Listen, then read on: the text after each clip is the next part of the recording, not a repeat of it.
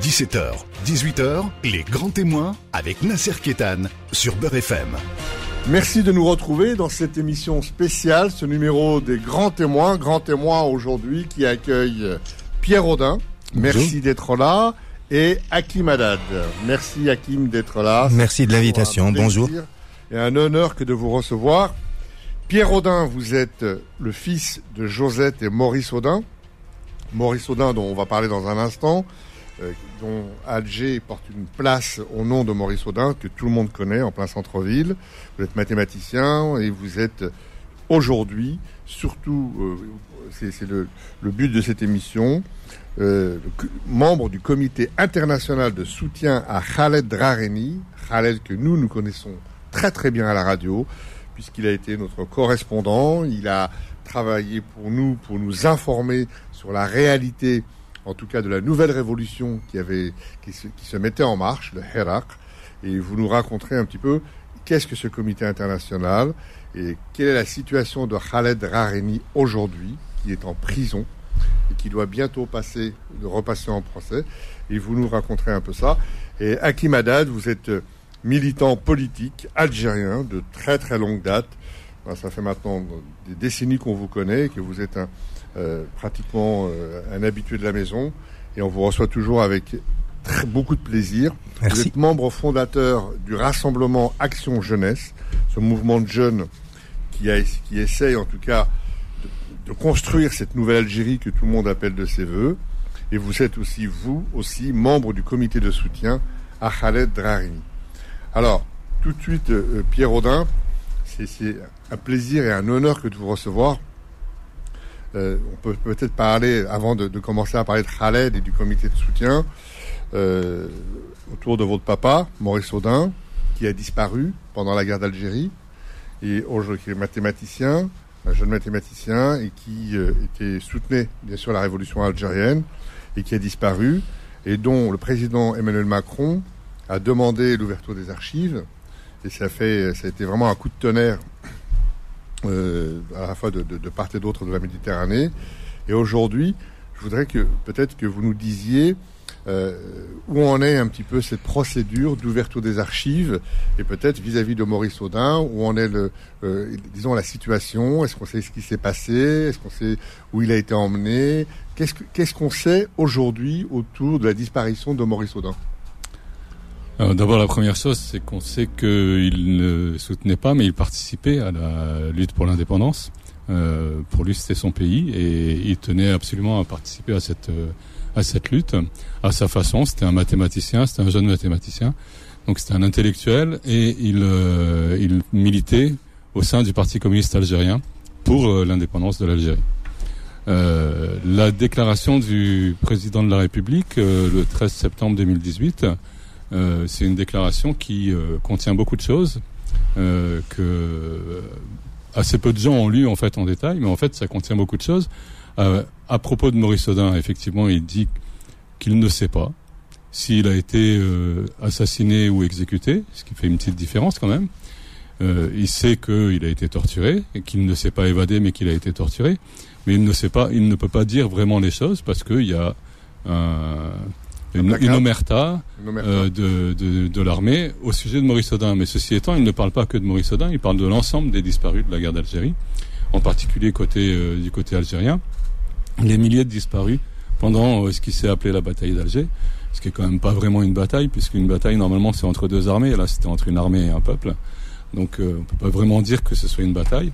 Mais disons que pendant cette période-là, il y a eu des milliers de disparus, et il demande pour toute la guerre d'Algérie, pour les disparus, pour les victimes euh, civiles et militaires, algériennes et françaises. Euh, il demande l'ouverture des archives, une dérogation générale d'ouverture des archives. Et curieusement, ça c'était euh, il y a plus de deux ans, c'était le 13 septembre 2018. Curieusement, il y a une espèce d'officine qui travaille euh, au sein du cabinet du Premier ministre, qui se permet de décider que il y a des règles. Euh, donc il y a une instruction générale interministérielle qui s'appelle l'IJ 1300 euh, qui euh, décide, sans tenir compte de la loi, à propos des archives, que certains documents vont rester secrets, vont être, vont être cachés aux chercheurs, aux historiens, aux citoyens qui voudraient les, les, consulter. Il y a un délai de 50 ans. Ben, le délai de 50 ans, c'est pas grave. Il suffit qu'il y ait un, tampon dessus qui dise que c'est secret pour que on ne puisse pas le consulter tant que l'administration qui l'a émis n'ait pas mis dessus un tampon déclassifié. Donc euh, la, la, loi n'est pas respectée.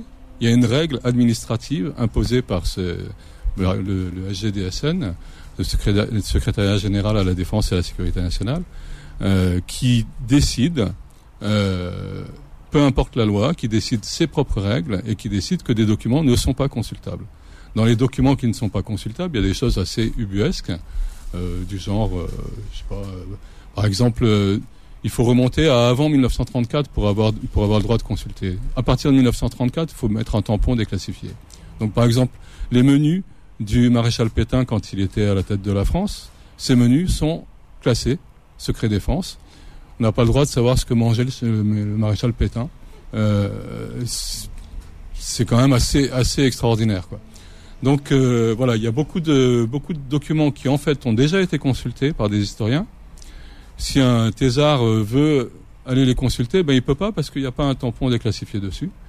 Et un thésard, il n'a pas toute la vie devant lui pour euh, pour faire son travail et pour attendre qu'une administration veuille bien mettre un tampon sur un autre tampon.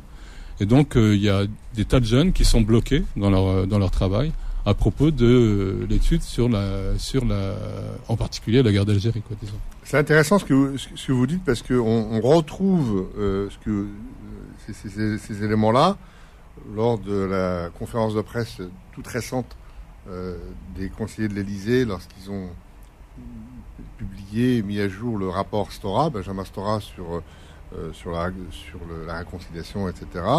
Et donc, il y avait à la fois les archives, et bien sûr, beaucoup de questions ont été posées sur les archives. Il y avait les archives qu'on pouvait consulter, etc. Puis, dès qu'on abordait un petit peu un certain nombre de choses, il y avait le responsable de l'état-major qui était là, dans cette conférence de presse, mmh. et qui disait ça, c'est de l'ordre euh, du juge, du pénal, etc. Enfin, il y avait, il y avait un petit peu des, on, on, y mettait un petit peu autre chose, et on sentait effectivement dans cette conférence exactement ce que ce que vous venez de dire, c'est que il y a des documents compulsables, d'autres qui ne sont pas euh, tout à fait de façon inégalée, et que même si le le délai de 50 ans est passé, ça reste toujours euh, couvert. Tout à fait. Donc on, on a ce, qui est, ce qui est nouveau, ce qui est nouveau, c'est qu'il va y avoir une nouvelle instruction. Enfin, il y a une nouvelle instruction générale interministérielle 1300 qui va entrer en, en action, qui va être appliquée à partir du 1er juillet de cette année. Euh, ça, c'est un, une décision du 13 novembre dernier, mais elle sera en fonction à partir du 1er juillet qui va venir. Et maintenant, on va en plus pouvoir mettre maintenant sur un document un tampon secret et décider maintenant qu'un document est secret et qu'on ne peut donc pas le consulter. Avant 50 ans. Ah ben, dans 50 ans, peut-être on, pourra, à condition qu'il y ait un nouveau tampon qui soit mis dessus.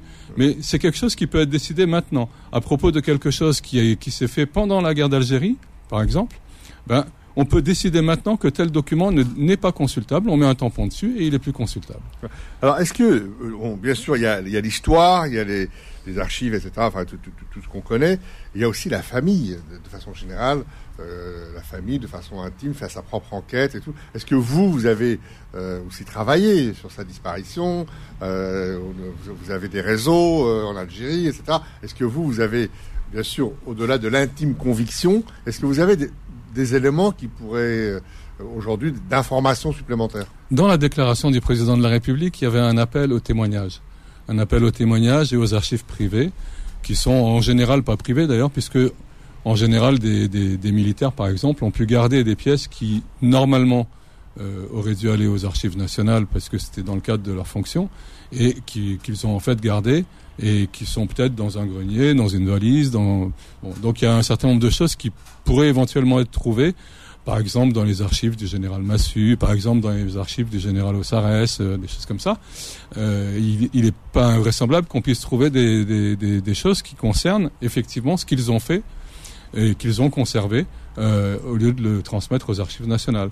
Donc euh, il faut il serait pas mal que le président de la République soit écouté à ce niveau-là et qu'il y ait un certain nombre de choses qui soient, euh, vous, à, votre niveau, niveau familial, vous n'avez pas de... Nous, au niveau familial, on n'a pas plus d'éléments que ça, on n'a pas plus de, de, de, résultats que ça, mais c'est clair que pour Maurice Audin, euh, les militaires ont fait ce qu'il fallait pour euh, brouiller les pistes depuis le début, euh, y compris avec cette, euh, cette farce de la de l'évasion qui a été jouée par des militaires, ce qui était relativement rare, disons.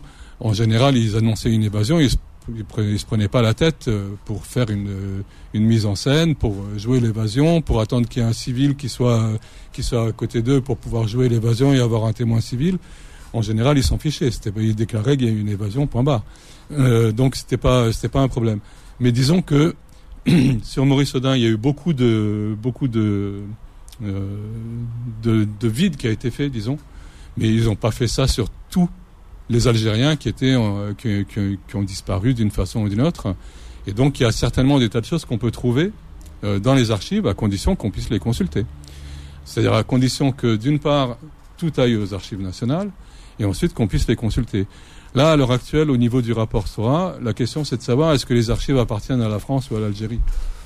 Euh, bon, ça, je trouve que c'est un, débat qui est surtout dans la mesure où tout est quasiment numérisé et ce qui n'est pas numérisé est en cours de numérisation dire euh, n'importe qui peut en, peut en, disposer à partir du moment où c'est numérisé. Donc euh, savoir où est-ce que c'est stocké, euh, ça a une importance relativement faible, je trouve personnellement. On se retrouve dans un instant. Les grands témoins revient dans un instant. 17h, 18h, les grands témoins avec Nasser Kétan sur Beurre FM. Oui, de nouveau avec Pierre Audin, euh, membre du comité international de soutien à Khaled Rahani, et Hakim Haddad, militant algérien, fondateur du RAJ, et membre de ce même comité de soutien et euh, appelant la libération de Khaled Rahani. Euh, Hakim, Khaled Rahani est en prison maintenant depuis combien de temps 11 mois, si je ne m'abuse. Je crois bientôt 11 mois. Qu'est-ce qu'on lui reproche à Khaled Alors, ce qui, euh, en fait, le reproche officiel, euh, enfin tout du moins, euh, D'abord, je voudrais dire ici l'émotion que j'ai vraiment et le privilège de partager avec vous cette émission et surtout auprès de Monsieur Audin, Pierre Audin, vraiment, vraiment, véritablement, il faut, je le précise, je tiens à le dire. Et au-delà de Pierre et Josette Audin, c'est vraiment euh, ce que fait et ce que fait depuis bien longtemps euh, Monsieur Pierre Audin pour la démocratie, pour la liberté et pour la libération des détenus euh, en Algérie, bien évidemment. ce qui est reproché en fait à véritablement à Khaled Drarni, c'est d'avoir fait son travail, tout simplement. Et puisque Khaled Drarni est connu pour faire son travail de manière très professionnelle, déontologique, éthique et euh, qu'il est en plus sur le terrain et qu'il a suivi depuis toujours euh, le, le, le et eh ben c'est ce qui était véritablement lui était véritablement reproché. Bien sûr, après euh, c'est un dossier totalement vide. Cela a été prouvé par ses avocats à maintes reprises.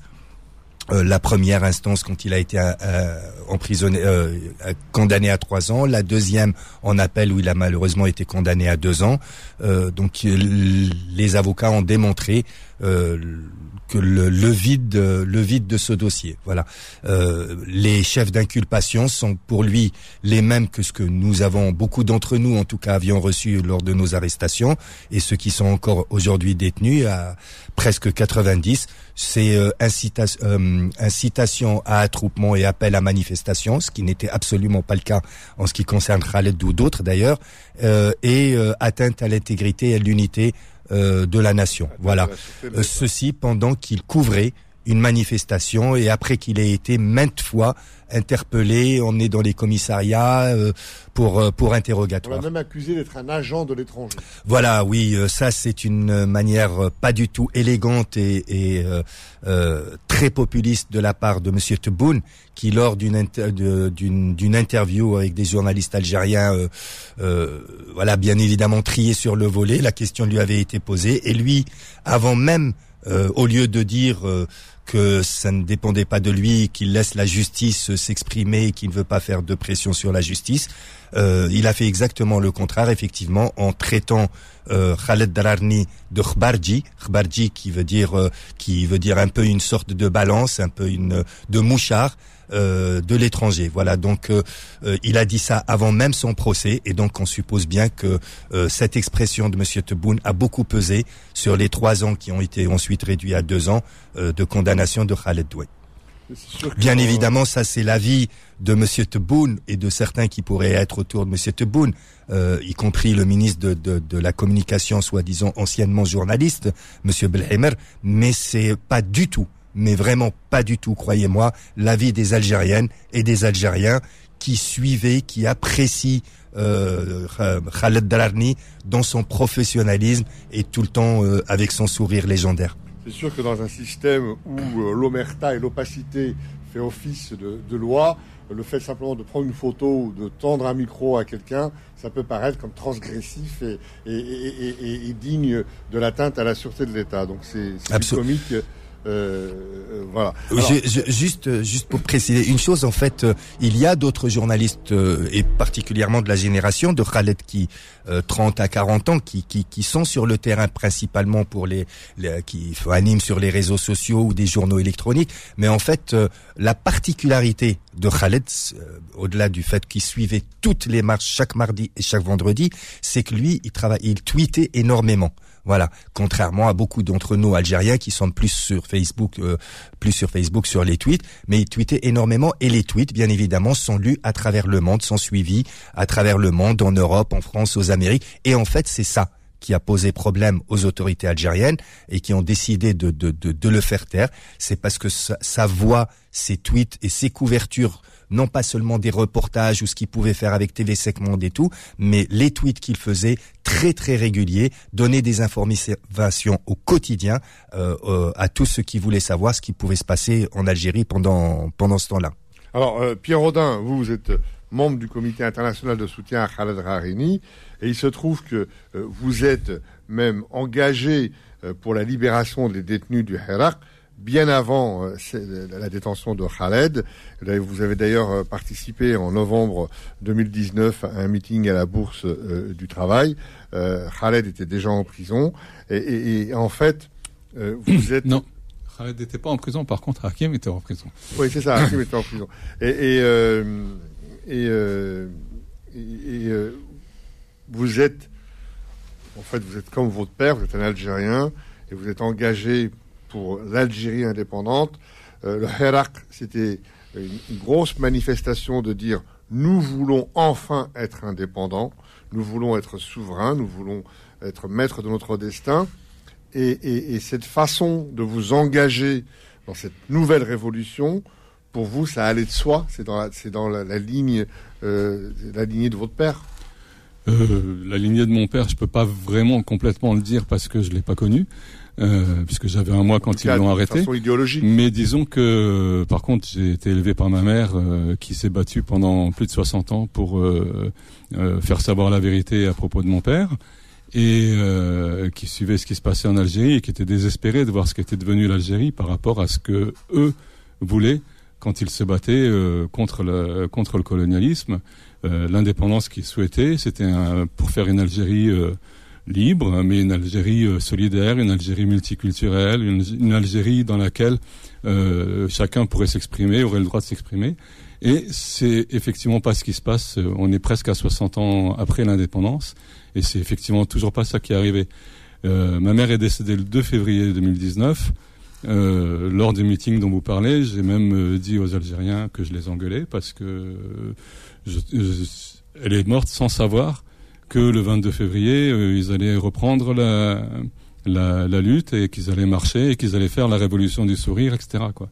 Et euh, je dois reconnaître que bah, c'est la première fois que je rencontre effectivement Hakim. Je suis très très très fier de le, de le rencontrer parce que euh, je, je, trouve tout à fait anormal qu'il ait été en prison euh, sur des chefs d'inculpation comme ceux de Khaled Arni. Euh, Khaled Arni, c'est quelqu'un que je ne connais pas. Euh, je connais son travail, mais je ne le connais pas. Je nous, on le connaît très bien à la radio. voilà. Euh, moi, personnellement, je le connais très bien. Moi, je, suivais effectivement. Travaillé avec lui dans différents pays, notamment en Arménie. Mm. il a été correspondant pour nous à Beurre FM. Et vraiment, c'est quelqu'un, c'est un vrai professionnel. D'ailleurs, toute la presse professionnelle algérienne dans laquelle il est passé, parce qu'il est passé à Algérie TV, il est passé sur, sur, des chaînes de, de, télé, la, la Casbah Tribune à Alger, tout le monde reconnaît son professionnalisme.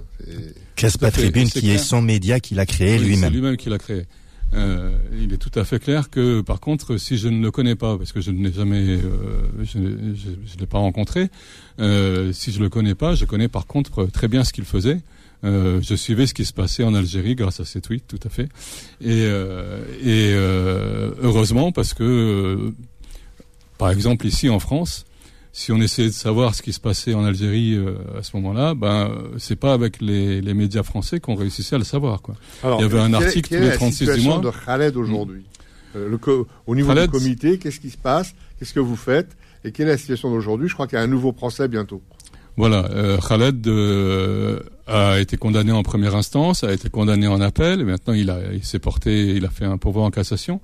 Et donc la Cour suprême euh, de l'Algérie va examiner son pourvoi en cassation le 25 février. Donc euh, le temps est compté euh, d'ici le 25 février pour essayer de faire pression autant que possible sur les autorités, puisque en fait la justice algérienne n'est pas indépendante. La justice algérienne euh, écoute ce que dit euh, le président de la République, euh, qui le traite, qui le traite d'espion. Oui. Euh, ça se dit pas, ça se dit à propos de la justice algérienne, mais pas seulement en Algérie. Euh, et euh, on le sait ici aussi que c'est comme ça que ça fonctionne. Donc c'est le c'est le pouvoir qui doit qui doit comprendre que non, en 2021, au troisième millénaire, en tout cas au 21e siècle, euh, non, euh, quelqu'un qui fait son métier de façon parfaitement indépendante et parfaitement consciencieuse et parfaitement professionnelle, c'est pas quelqu'un qu'on met en prison sous prétexte de ça. Mais au contraire, c'est quelqu'un qu'on devrait montrer en exemple et dont on devrait dire aux autres, euh, suivez son exemple pour faire le travail aussi bien que lui, et pas seulement dans son métier, mais dans tous les métiers. Et euh, l'Algérie, à l'heure actuelle, elle a une richesse qui est phénoménale. C'est pas du tout le pétrole, c'est la jeunesse. Et la jeunesse algérienne, elle est prête à construire le pays. Moi, je trouve tout à fait scandaleux qu'à presque 60 ans après l'indépendance, on soit toujours en train de se poser la question de construire le pays. Mais en tout cas, ce qui est sûr, c'est que les jeunes actuellement, ils veulent construire le pays. Ils veulent construire le pays et ils veulent profiter de euh, leur participation pour que le, pays leur serve à eux aussi. Et euh, je pense que c'est quelque chose qu'il faut absolument que le pouvoir actuel oui, comprenne. des compétences. Il y a que des vieux. il y a que des vieux qui ont qui ont essayé, qui ont fait des choses, qui n'ont pas réussi. Tout ce qu'ils ont réussi, c'est euh, une espèce de, de, de clan, euh, de lutte de clan. Euh, de, dilapidation des les sont, familles. Les sont tombés. Ils ont eu le, ils ont eu 60 ans pour faire ça. Ils l'ont fait pendant 60 ans. Maintenant, c'est autour des autres, c'est en particulier autour de la jeunesse. Et je pense que Khaled Arni, c'est quelqu'un qui est justement euh, Bon, euh, ok, il a 40 ans, c'est pas un tout jeune, mais euh, disons quand même, c'est quand même quelqu'un qui, est, qui fait partie de cette jeunesse de l'Algérie, qui veut construire un pays qui euh, participe au concert des nations actuelles. Il a 40 ans, donc c'est cette génération qui a été lourdement meurtrie par les événements d'octobre 88 et qui a été lourdement meurtrie par la décennie sanglante. Tout à fait. C'est une génération à qui on a volé la jeunesse. Tout à fait. Il y a une, quinzaine d'années à qui on a volé et cette génération s'est reconstruite autour de Hakim, autour de, de Khaled. Et cette génération, elle a, elle a envie d'avoir son Algérie à elle, euh, vraiment l'Algérie des, des, aïeux. Et, et c'est ça qui est un peu rageant, c'est ça qui vous fait sortir de vos gongs et qui vous fait euh, euh adhérer à ce comité et appeler à sa libération. Tout à fait. Et donc on fait le maximum euh, d'ici le 25 février. On se retrouve dans un instant. Les grands témoins revient dans un instant. 17h, 18h, les grands témoins avec Nasser Kétan sur Beurre FM. Avec Pierre Audin et Hakim Haddad. Alors, Khaled Raheni, donc, il, est à la prison de Koléa, il est dans une chambre seule, il a beaucoup de difficultés à, donc, à, on, dit qu'il est aussi un peu malade, enfin, c'est très compliqué. Il n'est pas le seul détenu, euh, il n'est pas le seul détenu politique. Euh, Hakim, la dernière fois, vous me disiez qu'il y en a près 95. Euh, et euh, aujourd'hui, il y a eu des, grandes, des grands panneaux sur le périphérique. Euh, il y a eu euh, Reporters sans frontières, Human Rights Right qui, qui, qui, qui s'est manifesté. Qu'est-ce qu'on peut faire de plus pour appeler à la mobilisation, d'une part à la libération de Khaled, mais aussi de, des autres détenus? La première chose déjà, c'est de faire une information donc euh, sur euh, ce qu'est ce qu'est euh, Khaled Rani et ce que sont les, détenus d'opinion, disons. en particulier, il y a un excellent reportage de TV5 Monde euh, sur euh, un documentaire d'une demi-heure sur TV5 Monde, là, qui sort en ce moment un petit peu sur toutes les, les, les zones euh, du monde. Khaled était correspondant pour TV5 Monde. Tout à fait. Et, et donc, ils savent bien qui, qui il est, et ils ont fait un magnifique documentaire sur lui. Il faut absolument le diffuser, il faut absolument le, le, le voir et le diffuser pour savoir ce dont il s'agit. Euh, il faut aussi euh, informer sur euh, les autres détenus. par exemple, Walid Nekish qui a passé 14 mois en prison en détention préventive, euh, qui a été condamné finalement à six mois après que le procureur ait demandé la perpétuité, euh, sur un dossier vide, euh, et qui devant le devant le juge au, au, tribunal a expliqué qu'il avait été torturé. le tribunal ne s'est pas autosaisi. La, la, la, justice algérienne ne s'est pas autosaisie quand on lui dit euh, qu'un détenu a été torturé. Euh, et euh, bah, il y a deux solutions en fait. Soit l'État poursuit les tortionnaires, en tout cas ceux qui sont présumés tortionnaires, pour faire la vérité, soit il ne le fait pas. Là, en l'occurrence, il ne le fait pas. Ça veut dire qu'il les soutient, ou ça veut dire qu'il les incite à recommencer et à, et à faire la même chose avec d'autres prisonniers. Il y en a quand même 90, quelque chose comme ça, qui sont à l'heure actuelle détenus juste pour, un, délit, d'opinion, euh, avec des dossiers qui sont vides. quand c'est euh, Saïd Bouteflika qui a un dossier vide, on la quitte. Euh, quand c'est Khaled Narani ou euh, Walid Ekish ou qui que ce soit, ben, ils sont condamnés, ils restent en prison sur un dossier vide aussi.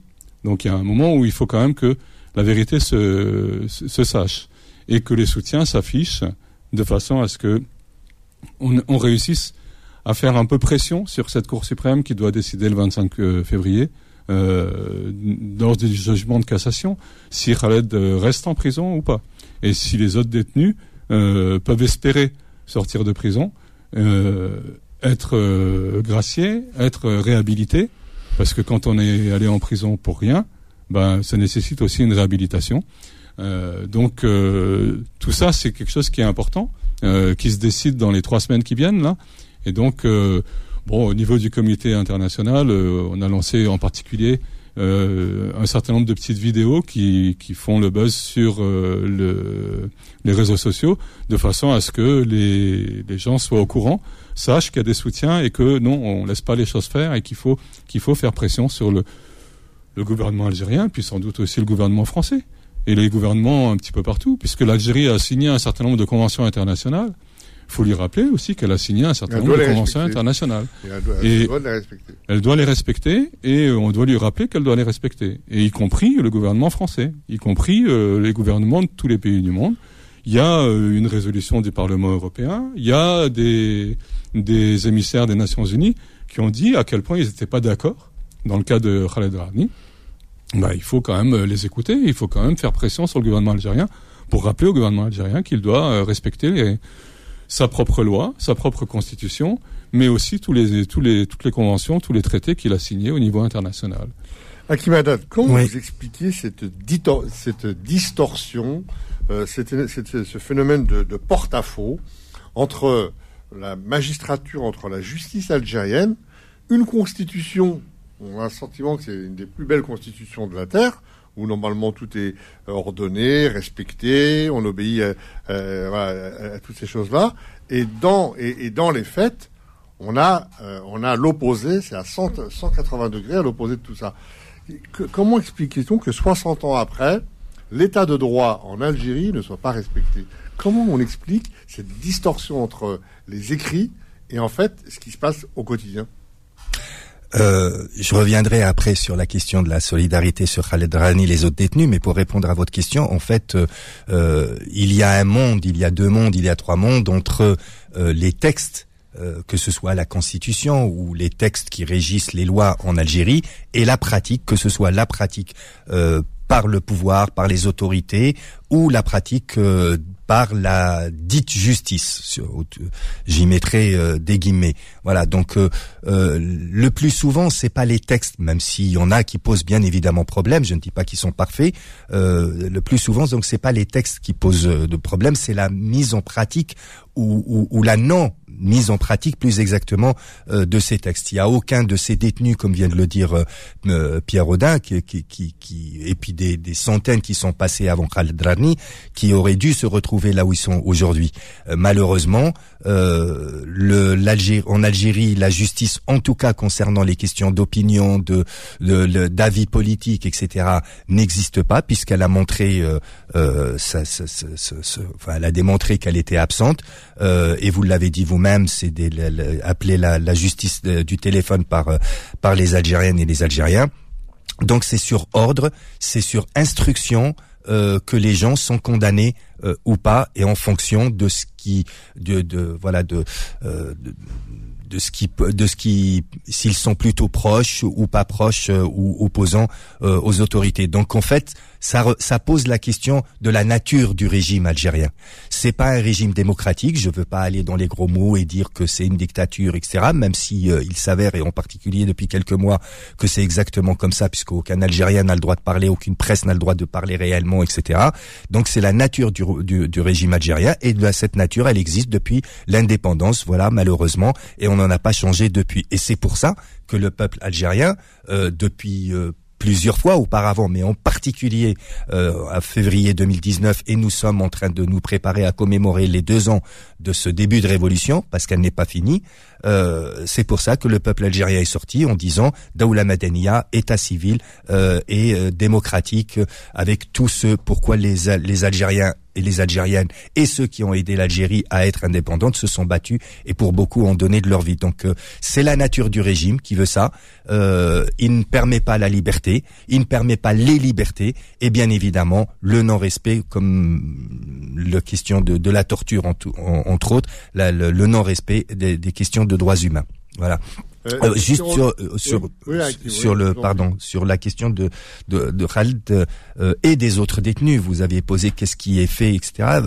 Pierre a, a, répondu. Je voudrais juste dire qu'en fait, il a dit une chose très importante. Il faut que les gens sachent. Et les gens en Algérie, mais surtout, je dirais, par les, d'ici le 25, à l'étranger. Voilà, moi j'ai pas honte d'être étiqueté. Euh, euh, je sais qu'on peut être étiqueté agent de l'étranger, main de l'étranger, bras de l'étranger, etc. Mais euh, nécessité fait loi et il y a nécessité à faire sortir ces gens-là de prison et on ne les fera pas sortir juste ou que avec les mobilisations qui se font bon an mal an euh, en Algérie avec le comité algérien. C'est aussi à l'étranger que ces mobilisations doivent se faire et je salue votre radio de nous ouvrir ces ondes pour parler de Khaldrani et, euh, et du reste des détenus. Donc un, c'est que l'information euh, passe. Et je rappelle encore une fois cet excellent reportage fait par TV5 Monde qui doit passer en France, je crois, le, le 6 euh, de ce mois de février, mais également la mobilisation. Voilà. Et tout le monde, je reprends le terme de Monsieur Pierre Audin, euh, doit s'afficher. Voilà. Je pense qu'aujourd'hui, euh, les journalistes, euh, les intellectuels, les artistes euh, qui s'élèvent quand quand on atteint, quand il y a atteinte à la liberté d'expression et à la liberté de, de parole ici en France, par exemple avec ce qui s'est passé à Char avec Charlie, etc. Eh ben se lèvent et disent la même chose et avec le même entrain concernant Khaled Rani et concernant les autres prisonniers politiques, mais au moins le, un confrère à eux, journaliste qui qui croupit en prison, parce que nous avons bon espoir euh, que d'ici le 25, si les choses euh, sont sues, s'il y a un tapage, s'il y a une mobilisation, que la Cour suprême prenne la seule décision qui, qui aurait dû être prise depuis longtemps, relâcher et acquitter avant effectivement de réhabiliter Khaled Rani et également les autres euh, après. Les autres Pierre Rodin, pour terminer, dans la suite de ce que dit Hakim Haddad, il faut une mobilisation et, le comité, le rôle du comité, c'est aussi de demander euh, à toutes les, chancelleries euh, internationales, tous les États, et la France en particulier, de condamner, de se mobiliser, et parce qu'on a cette frilosité, hein, que ce soit la droite ou la gauche au pouvoir en France, où on a peur de toucher au dossier algérien, puis d'autre côté, ils, ne se privent pas de brandir à chaque fois euh, l'argument de, l'ingérence. Oui, mais il faut, il faut pas hésiter à, à se mobiliser. je, je, je ne vois aucun État à aucun moment dans l'histoire euh, qui ait dit oui, nous avons des, des détenus d'opinion. Euh, oui, euh, nous nous comportons mal avec nos détenus d'opinion. Donc il faut, faut quand même que ça vienne euh, du peuple, ok, mais il faut aussi que ça vienne de l'extérieur, de leur rappeler les règles. Quelles sont les, quelles sont les règles euh, le, le pouvoir français, euh, oui, le pouvoir français, il a, il a de bonnes relations avec, euh, de bonnes relations économiques, de bonnes relations avec le, le pouvoir algérien. Euh, il est capable de livrer euh, des matériels anti-manifestation à la Tunisie. Il est capable de faire tout un tas de choses comme ça, d'avoir plein de plein de bonnes relations avec le- les, les- les autres États. Donc en particulier avec l'Algérie, il doit être capable de, de rappeler un certain nombre de règles. Et euh, en ce qui concerne Khaled Rani, mais pas seulement lui, tous les autres détenus d'opinion, c'est pas euh, quelques quelques mois euh, de prison euh, de trop. C'est chaque instant passé en prison est une injustice. Chaque moment passé en prison pour un innocent, ce qui est le cas de d'environ 90 personnes à l'heure actuelle, mais avec tous les précédents, par exemple Hakim, mais avec euh, euh, tous ceux qui risquent de venir, euh, chaque instant passé en prison est une injustice. Merci Pierre Audin, merci Hakim Haddad d'être venu aujourd'hui. rendez-vous, euh. Nous sommes tous Khaled Draheni, je suis Khaled Draheni. Merci d'être venu dans cette émission et on continue donc on, on souhaite à Khaled une libération la plus rapide possible. À très bientôt. Merci d'être venu. Merci. Merci. Retrouvez les grands témoins tous les dimanches de 17h à 18h et en podcast sur beurrefm.net et l'appli Beurre FM.